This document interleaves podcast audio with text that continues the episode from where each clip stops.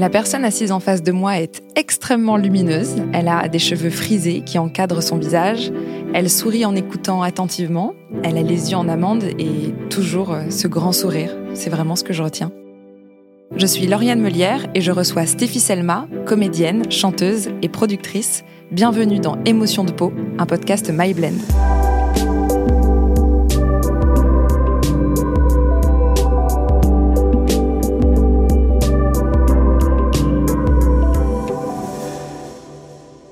Toi, quand tu te regardes dans un miroir, qu'est-ce que tu vois?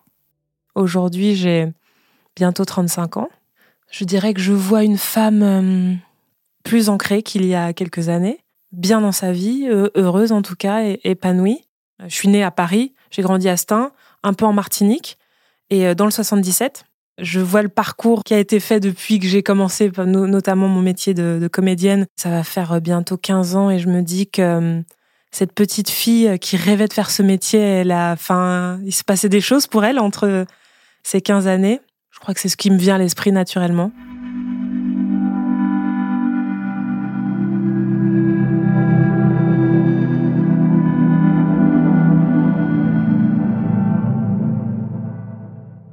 La première chose qu'on voit chez toi, en tout cas ce que j'ai vu chez toi, c'était ton sourire.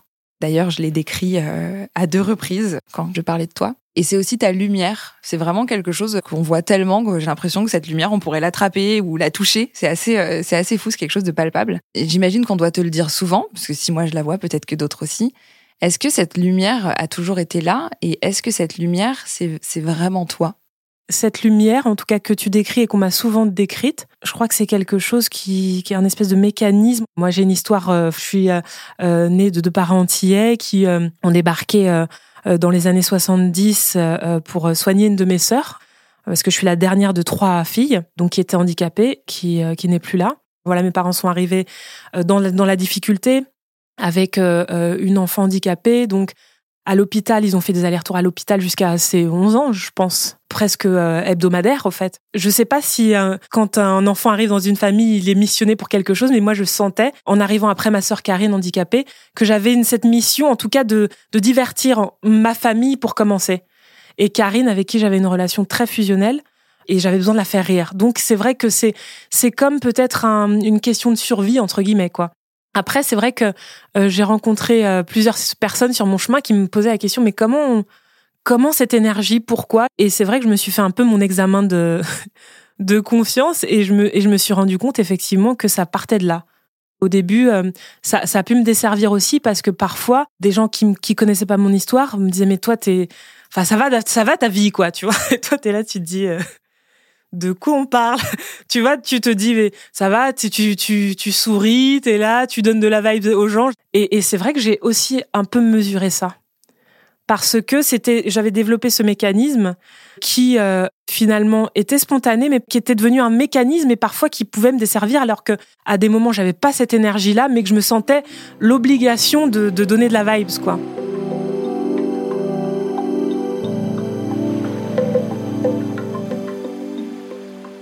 Donc tu as euh, deux sœurs, deux grandes sœurs, Karine et Valérie. Karine est donc en situation de handicap. Est-ce que tu peux me parler de tes sœurs, de ta relation à tes sœurs, ce lien?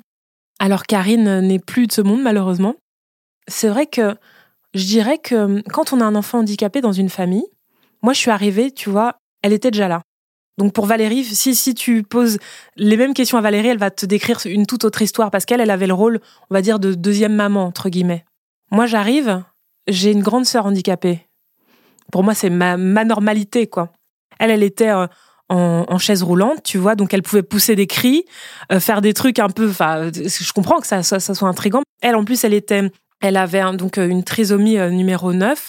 Donc c'est mental et, et, du coup ça agit sur le physique. Elle avait un truc très vulnérable quoi. Elle était toute frêle comme ça, tu vois. Donc elle poussait des cris de joie quoi, tu vois. Il y avait rien de menaçant. Qu'est-ce que tu ressentais quand justement on dévisageait ta sœur, euh, quand on lui lançait des regards euh, pas forcément tendres? Qu'est-ce que tu aurais euh, aimé leur dire? Qu'est-ce que tu as pu leur dire? Comment est-ce que tu le vivais en fait dans ta chair, dans ta peau? Toute jeune, tu tu comprends pas. C'est tellement violent que tu as, de la colère, hein, ça c'est évident. Tu vois des gens euh, regarder cet enfant avec des, des, yeux de peur ou des yeux de curiosité, etc. Moi, j'étais très sur la défensive, petite. Très, très sur la défensive. Et je, je me rappelle, même quand on allait faire des courses et que je voyais des gens, même des adultes, je me disais, mais je comprends pas, explique à ton enfant. Et je leur disais naturellement, mais elle est, elle est super gentille, hein, vraiment, il euh, y a pas de souci. Et c'est vrai qu'avec les enfants, le lien pouvait se faire euh, des fois plus naturellement et euh, ils se retrouvaient à jouer avec elle et c'était assez, c'était assez fluide au final, tu vois. Il y a 11 ans, tu vis donc l'expérience du deuil avec la disparition de ta grande sœur Karine. Qu'est-ce que tu ressens à ce moment-là et comment est-ce que tu te sens dans ta peau avec cette sœur qui n'est plus à tes côtés? En fait, elle était partie en colonie comme tous les ans. Et moi, j'étais en vacances à ce moment-là. Et donc, j'ai appris ça via ma cousine. C'est-à-dire qu'elle ne En fait, elle savait pas que j'étais pas encore au courant.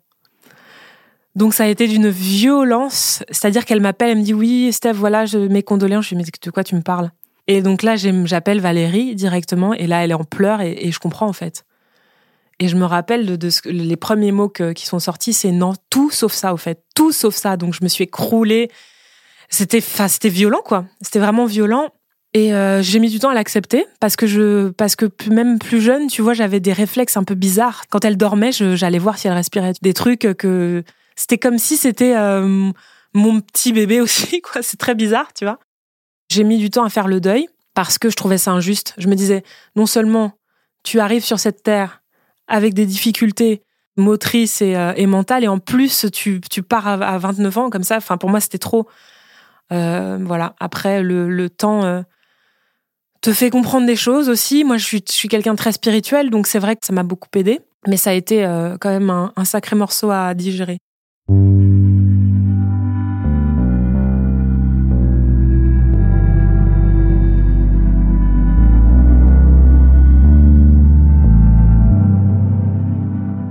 Est-ce que tu décides de devenir euh, comédienne? Est-ce que c'est une décision déjà ou est-ce que c'est euh, la vie comme ça et les rencontres qui t'attrapent et qui te mettent sur le chemin de? Parce que finalement, à travers ton parcours, tu as toujours été en lien avec la création. Mais est-ce que la, comédie, euh, ça a été quelque chose d'assez net pour toi au départ? Alors, très jeune, j'étais donc très timide, mais j'avais une passion pour les sketchs, etc. Donc, à chaque fois qu'il y avait des enfants qui venaient à la maison, j'avais toujours une idée de sketch, de spectacle, etc. C'était mon, ça me passionnait au fait. Et euh, mais j'imaginais pas que ça pouvait être un métier vu euh, le milieu duquel j'étais issue au fait. Mais j'aimais aussi beaucoup la musique. Et euh, donc j'avais tante, oncle, cousin, cousine qui qui, qui étaient dans des chorales gospel, tu vois. Et j'allais les voir régulièrement et j'adorais ça. J'avais aussi mon oncle qui était euh, euh, bassiste et qui m'a fait jouer pour la première fois au piano. Et naturellement, je me disais bon bah la musique, comme dans mon entourage il y a des musiciens, c'est plus accessible au fait. Donc j'ai commencé par ça. Et puis le cinéma est arrivé dans un second temps.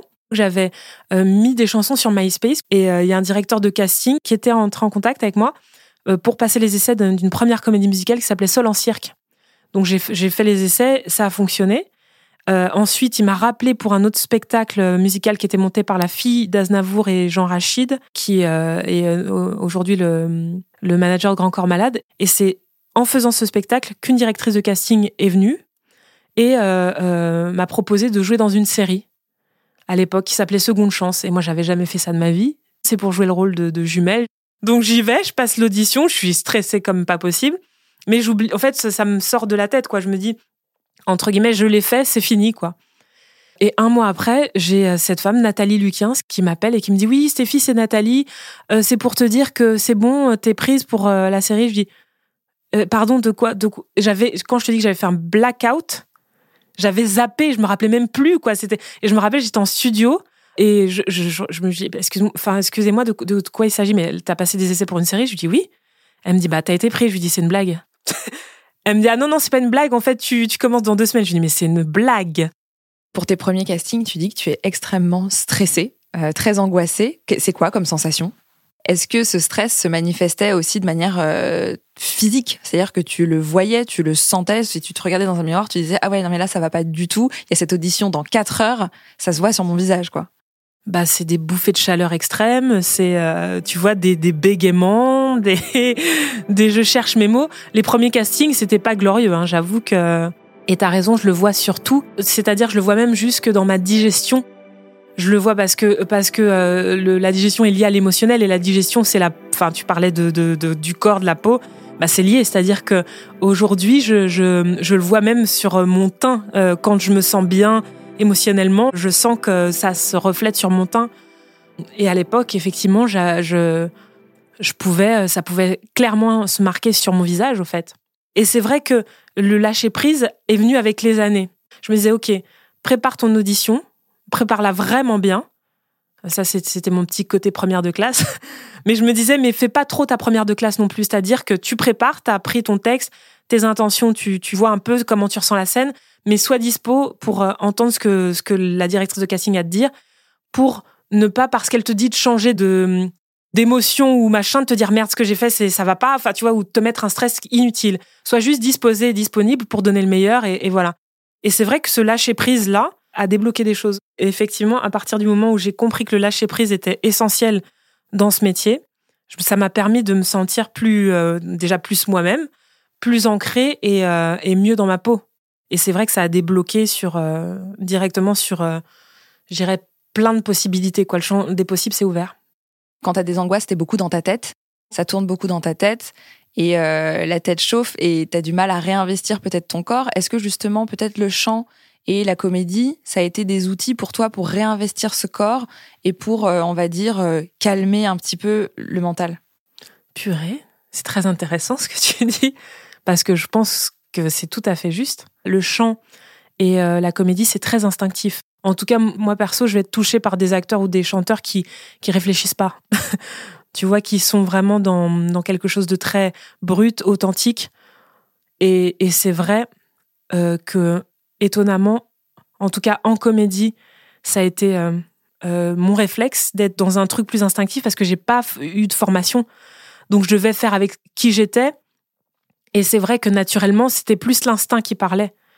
Euh, en musique aussi, je joue, enfin j'adore la guitare quoi. Et c'est vrai que c'est un instrument, même plus que la voix, je dirais, où mon instinct s'exprime vraiment sans réfléchir.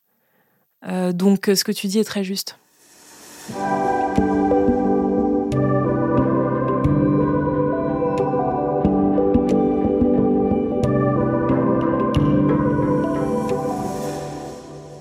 Tu m'as dit que ton père est quelqu'un de très angoissé et que tu as récupéré certaines de ses angoisses, des choses donc peut-être ne t'appartenaient pas euh, totalement. De quoi il s'agit exactement et qu'est-ce qui te pesait ou qu'est-ce qui a pu te peser euh, au cours de ta vie?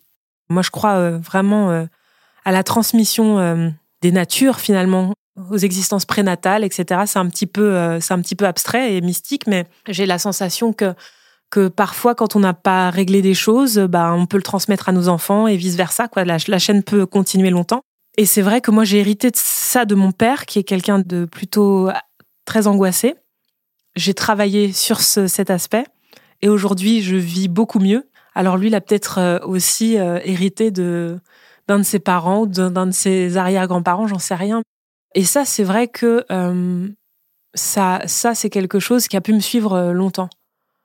Euh, mais dès que j'ai pu l'identifier et m'en débarrasser, alors après ça revient à des moments, te, je suis pas une warrior, hein, mais euh, ça m'a aussi euh, allégé, mais à un point.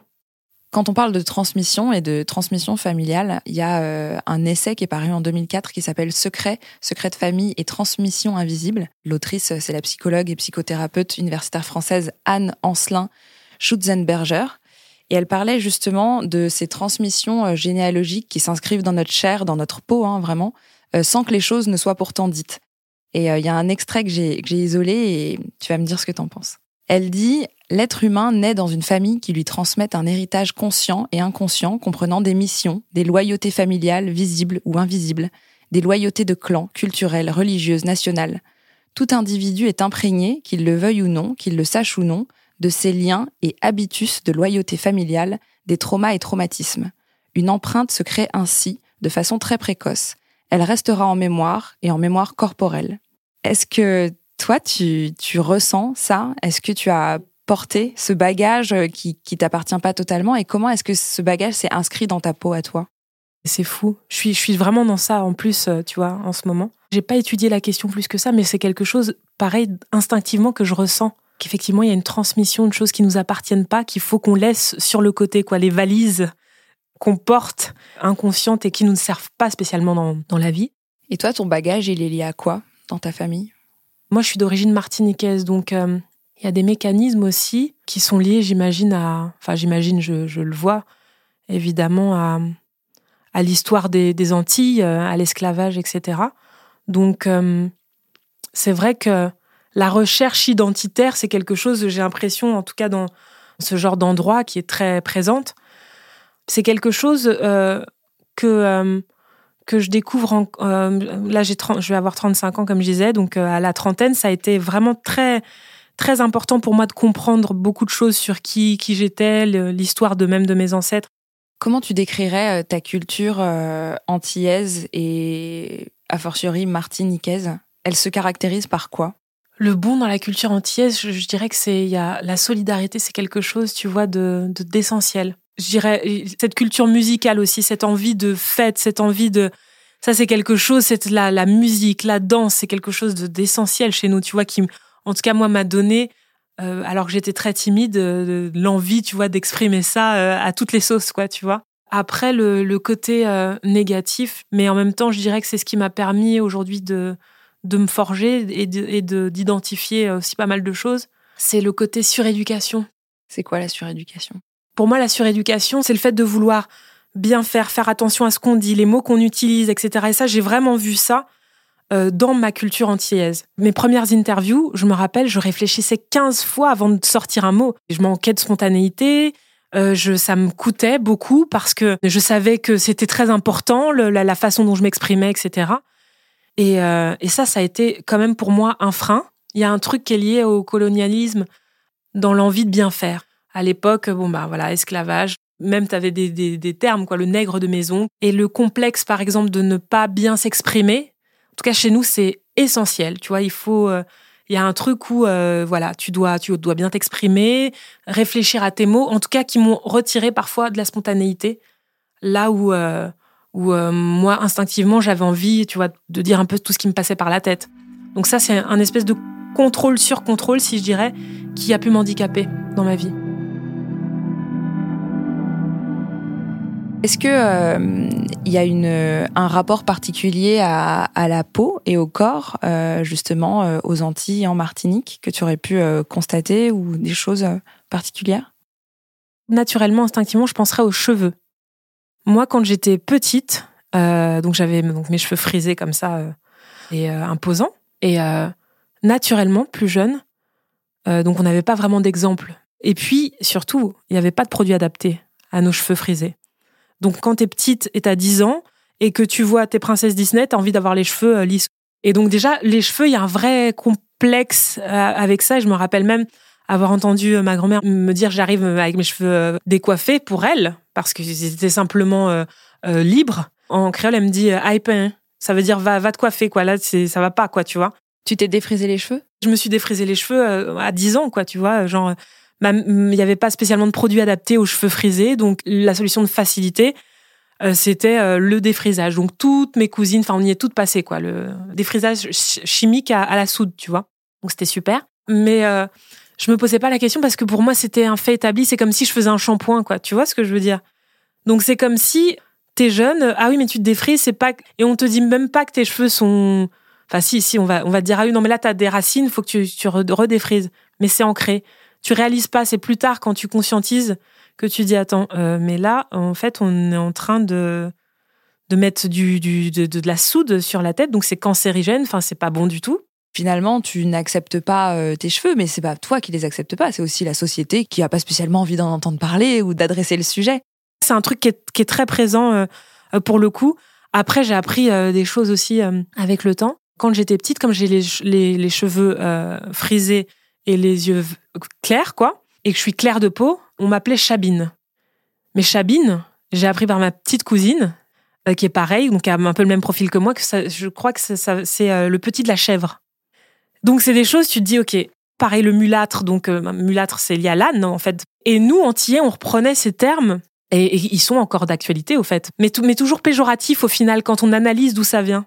Comment est-ce que tu as fait pour te réapproprier tout ça de façon euh, positive et t'affranchir un petit peu de, de ce regard qui est peut-être euh, pas le plus bienveillant et qui est toujours un peu dans le contrôle pour être euh, le plus parfait, celui qui dit le mieux, celui qui ressemble le mieux à ce qu'il faudrait à un modèle qui, qui est un modèle européen en fait bah en tout cas, j'ai essayé de m'informer déjà. Et puis, après avoir identifié ce qui, ce qui était, on va dire, dévalorisant, bah, je, me, je, je l'ai sorti de ma vie, quoi, on va dire mais sans sans euh, sans rancune. Hein. Je pense que j'avais tout juste 20 ans et euh, et, euh, et je me suis dit non là je, vais repasser aux, cheveux frisés au fait et je me suis retrouvée avec genre 4-5 cm de cheveux tu vois. Et, et ce qui est assez fou, c'est que moi j'ai commencé, j'ai commencé à faire de la, comédie, j'avais les cheveux lisses encore. Et, et quand j'ai décidé d'assumer mes cheveux frisés, il y a eu un vrai tournant aussi, significatif. Euh, dans. Euh, bah, c'était au moment de Casse Départ que j'avais fait. C'était Casse Départ, c'était en 2010. Et du coup, bah, là, c'est le premier casting que je fais. Et je venais de me couper les cheveux. Ça fonctionne. Ensuite, euh, j'ai fait un film de Maurice Barthélémy qui s'appelle Pas très normale activité. Pareil, j'ai mon afro. et, il me dit oh, j'adore enfin on change rien quoi s'il te plaît etc pour moi ça a été un atout. Ça ça je peux pas dire que mes cheveux frisés mon mon euh, au contraire fait moins bosser. Ça a été tout le contraire. Quand euh, j'ai fait 10% je suis arrivée avec mon afro et il me dit purée mais on peut pas ça peut pas être encore plus volumineux c'est tellement beau. Et, et, donc c'est vrai que je me suis retrouvée avec des réalisateurs qui euh, eux au contraire m'ont poussé à, à m'affirmer dans mon identité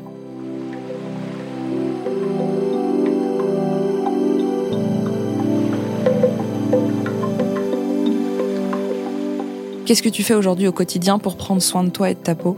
Alors au quotidien, ça commence par une, alimentation plutôt équilibrée. Si par exemple je fais des excès, je vais sentir même, je vais pas me sentir bien dans mon corps, dans dans ma digestion, etc. Donc naturellement, je vais rééquilibrer, mais c'est même pas euh, c'est même pas forcé. C'est-à-dire que je, je, vais me dire là, je sens que j'ai besoin de légumes, j'ai besoin de euh, de fibres, j'ai besoin de euh, de céréales. Enfin, c'est basique, mais j'ai l'impression en tout cas d'avoir avec les années acquis euh, une vraie connaissance de mon de mon organisme au fait, de mon intérieur si je puis dire. J'écoute vraiment, je me dis attends là j'ai envie de quoi au fait? Donc je suis très à l'écoute, on va dire de, de mes envies et j'ai l'impression que que le cerveau est lié aussi au, ventre, tu vois. Et donc quand le cerveau te dit hey warning, t'as besoin de ça, bah je je je suis le truc. Et après pour la peau, pareil, l'idée de me démaquiller tous les soirs, euh, même le matin quand je me réveille, me ma petite eau que je vais utiliser pour me démaquiller, me mettre une crème hydratante sur le visage, forcément, me faire de temps en temps des masques, des gommages, etc. Ça fait partie des rituels. Donc euh, voilà. J'ai été quand même bien entourée de femmes qui prenaient soin d'elles, de leur peau. C'était important de bien se nourrir. Je sais que c'est la base, hein, c'est l'essence. C'est ce qui te permet effectivement de déjà d'avoir de l'énergie, euh, d'avoir un, teint éclatant. Et, euh, je crois que c'est culturel aussi. Chez, les femmes noires, en tout cas, je sais qu'il y a quelque chose où euh, tout ce qui est cosmétique, c'est un, vrai business. En tout cas, moi, je me mets de la crème le matin et le soir sur le corps. Et justement, quand tu, quand tu te mets de la crème ou quoi, est-ce que c'est quelle sensation c'est euh, Est-ce que c'est quelque chose dont tu pourrais te passer ou pas Vraiment pas. Il me faut ma, ma crème, sinon j'ai l'impression d'avoir la peau qui tiraille, etc. Non, c'est, euh, je me sens pas à l'aise en fait. C'est un rituel qui est tellement ancré depuis que je suis née que je ne vois pas le changer aujourd'hui c'est comme une sensation de réconfort. Tu sais, j'ai l'habitude de ma peau hydratée. Je ne sais pas ce que ça veut dire une peau euh, sèche. ça fait partie de, de mon bien-être.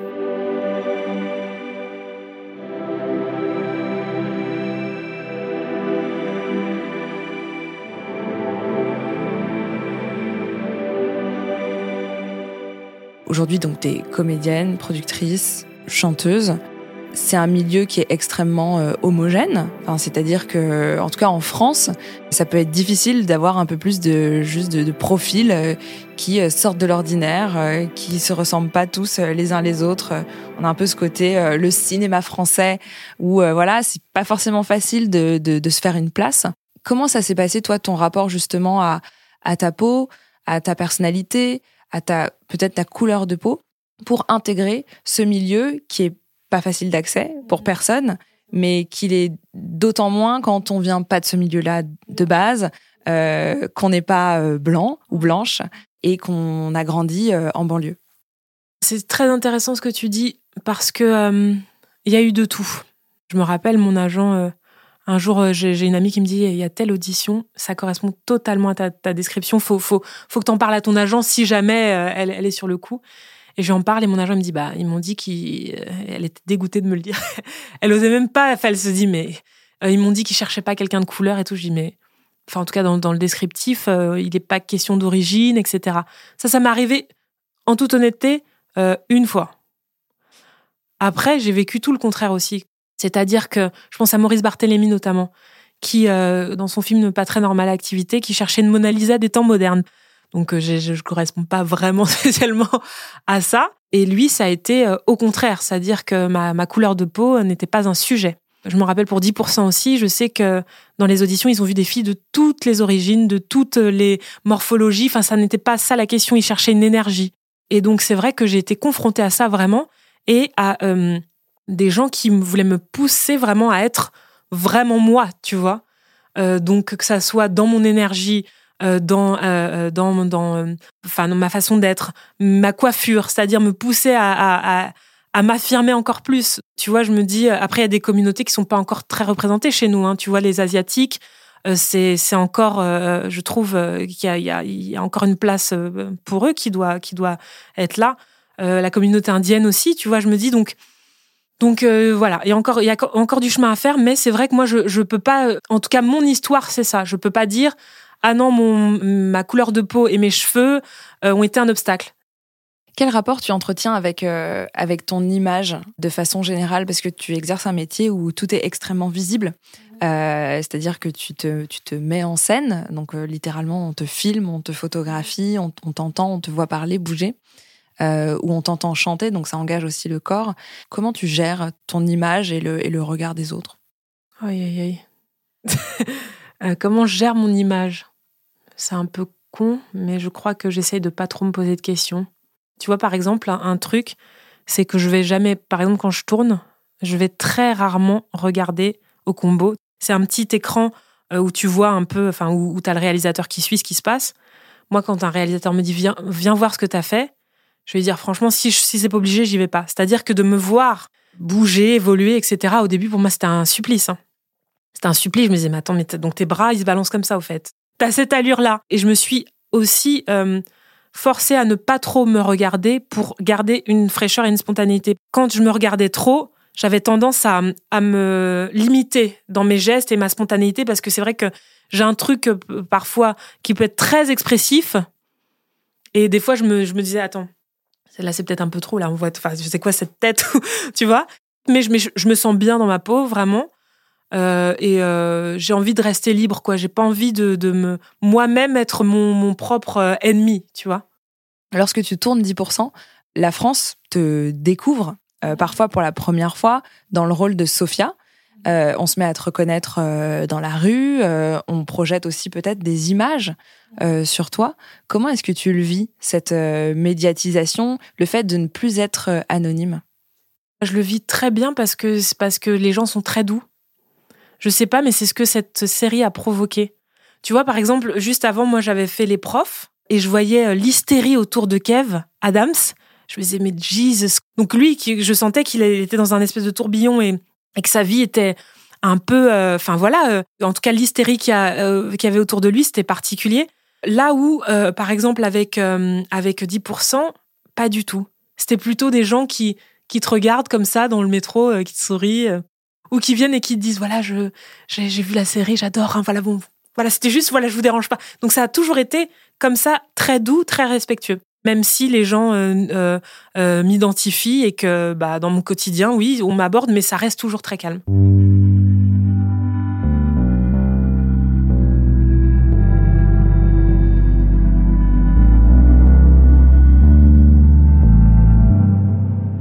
Comment est-ce que tu parviens à te mettre dans la peau d'un personnage que tu dois interpréter? C'est quoi le process? Il y a toujours un peu de soi hein, dans, chaque perso, mais, mais j'essaye pour le coup d'avoir. Euh, en tout cas, de m'imprégner du scénario, de comprendre un peu qui elle est, de lui, lui inventer peut-être une. Enfin, pas peut-être, lui inventer une histoire pour euh, essayer de m'ancrer dans, dans, ce personnage et d'essayer de, de me dire, bon là, est-ce qu'elle réagirait de telle ou telle façon? Donc, on va dire que ça, c'est ma méthode euh, instinctive. quand on vient me chercher pour en tout cas une énergie qu'on connaît de moi, là j'essaye de me laisser euh, un peu libre. Ce qui est sûr, c'est que l'avantage d'une série comme 10%, c'est qu'il y a eu euh, quatre saisons. Et donc, du coup, ça nous a permis de nous roder aussi. Là, tu as, le temps d'ancrer un personnage, le travailler, euh, te tromper, te dire, bon, là, là, cette scène, là, je suis pas satisfaite, faut que je réajuste sur celle d'après, etc. Donc, du coup, c'est un truc, je dirais, une confiance, pas seulement parce qu'il y a les, yeux du public, qui, qui évidemment apporte beaucoup de force et de d'amour, mais aussi parce que le fait d'être dans, dans une constante, de fait de tourner comme ça, tourner, tourner pendant quatre mois non-stop, bah du coup ça te permet de développer des automatismes et, de justement d'appliquer encore plus le lâcher prise dont, dont, je parlais. Donc tu entres dans la peau d'un personnage, tu l'interprètes, puis ensuite euh, le tournage se termine ou voilà c'est la fin de c'est le clap de fin. Est-ce que euh, ces personnages restent s'inscrivent on va dire dans, dans ton corps et, dans ta peau après la fin du projet? Alors pour le coup ça a pu arriver. Euh, notamment là j'ai tourné un film d'action la suite d'un film qui s'appelle Balle perdue pour Netflix. Et, euh, donc, euh, donc sur ce, deuxième volet, pardon, mon personnage prend euh, de l'ampleur, même physiquement, etc., dans, dans les combats et tout. Et ça, je l'ai senti dans mon corps, vraiment. Après, il y a des tournages qui émotionnellement te tiennent et te bouleversent. Moi, je sais que sur 10%, à la fin de 10%, il y avait un truc où c'est comme si j'avais, je sentais que je faisais partie d'un truc vraiment où en tout cas il y avait une espèce de pureté, il y avait de la bienveillance, il y avait de la joie, il y avait des gens passionnés, enfin tu vois où tout le monde on marchait tous ensemble et je me disais mon dieu mais est-ce que je vais retrouver ça?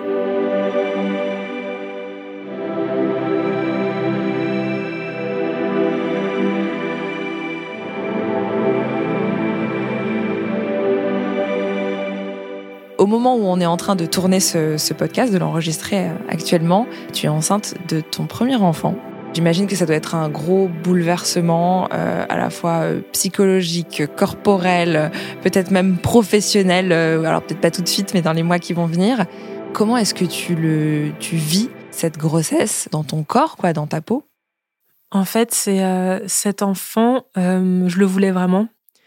Après, je me disais qu'il allait arriver en son temps, et je dirais que les trois premiers mois ont été quand même particuliers parce que, mais ça, je, ça, ça on me l'avait déjà dit, parce que euh, j'étais déjà très, très fatiguée. Je me retrouvais à dormir un peu partout. Là, du coup, je passe cette phase apparemment. Donc là, je suis dans la phase de la lune de miel de la grossesse. En tout cas, j'apprécie mon corps aujourd'hui. Enfin, j'apprends à le voir euh, changer, mais euh, en toute honnêteté, je l'aime vraiment beaucoup. Et j'apprends à, ressentir aussi des petites sensations. Je commence à sentir mon bébé, tu vois. Donc ça, c'est magique. J'ai hâte euh, de, de, la rencontrer parce que c'est une petite fille. Et euh, non, non, c'est beaucoup d'émotions là. Euh. là, je traverse une période vraiment riche en émotions hein, à tous les niveaux. Qu'est-ce que tu apprends sur ton corps? Qu'est-ce que ton corps t'apprend de nouveau sur toi-même que tu ne soupçonnais pas et qui se révèle aujourd'hui avec l'arrivée prochaine de cette petite fille? Ce qui est, ce qui est magnifique, c'est de se dire que ouais, le corps, c'est un outil. Il y a un truc tellement mystique, tu te dis, attends, et la vitesse aussi, tu vois, tu, tu fais ta première écho, tu, tu vois une petite tache, et maintenant tu vois des mains, des pieds, euh, une main qui te fait coucou, enfin tu vois, genre, enfin tu dis mais qu'est-ce que c'est que ça, quoi Tu commences à reconnaître euh, des traits, non c'est assez magique. Là je suis dans un truc plutôt de, de fascination de ce qui se passe et, euh, et juste d'écoute encore encore plus de moi-même, de mon ressenti, d'être dans un environnement sain, positif, très important. Je pense que quand je disais que j'étais dans, dans ça, justement, la transmission, tout ce qui est existence prénatale, c'est vrai aujourd'hui, comme, euh, comme voilà, je, bah, je vais être maman, euh, j'ai encore plus conscience de l'importance de ne pas euh, garder avec moi des bagages lourds qui ne m'appartiennent pas et que j'ai surtout pas envie de transmettre à mon enfant. Donc là, j'essaye vraiment de me m'épargner ça et de faire moi-même mon, mon, tri, mon, examen de conscience, entre guillemets, pour pouvoir faire en sorte que cet enfant arrive dans ce monde le, plus euh, léger possible.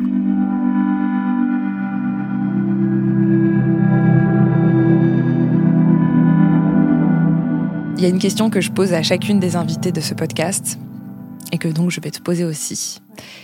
C'est aujourd'hui, comment tu te sens dans ta peau? Aujourd'hui, je me sens particulièrement bien dans ma peau.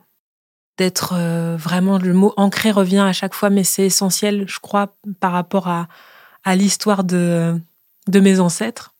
C'est important l'ancrage. Et il y a un truc où ouais, je, je, je me sens épanouie, quoi. Je me sens vraiment. Euh, j'espère que ça va durer. Aujourd'hui, je me dis, euh, c'est important d'être honnête avec soi. En tout cas, si on veut avancer dans cette vie, parce que c'est un vrai, c'est une vraie course de fond et d'avancer le plus loin possible sans trop de dommages. Parce qu'on parlait, on parlait aussi de bah, tout du corps, de la santé, etc. Mais je, sais que le mental, en tout cas, c'est quelque chose qui peut vraiment euh, déclencher des vrais soucis euh, de santé. Euh, et, et, en tout cas, enfin, moi, je, je, veux pas de ça dans ma vie, quoi. Je veux vraiment avoir la possibilité de, de, de me donner les chances, en tout cas, de, de mettre ce mental qui m'a fatigué pendant des années de côté euh, et, voilà ce que je dirais. Donc euh, ouais, non, en tout cas, je me sens euh, à un moment de ma vie où je me sens, je me sens vraiment moi, quoi, si je puis dire.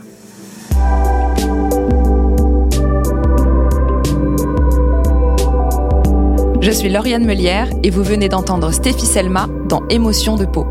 Si cet épisode vous a plu, abonnez-vous à Émotion de peau, laissez-nous vos commentaires et surtout vos étoiles. Émotion de peau est un podcast de MyBlend produit par Louis Créative, l'agence de contenu audio de Louis Média, en collaboration avec Plume Rédaction. Karen Loyer a fait le montage, la réalisation et le mix de cet épisode sur une musique de Marine Kéméré. J'ai vraiment hâte de vous retrouver pour un prochain épisode. Je vous dis à bientôt.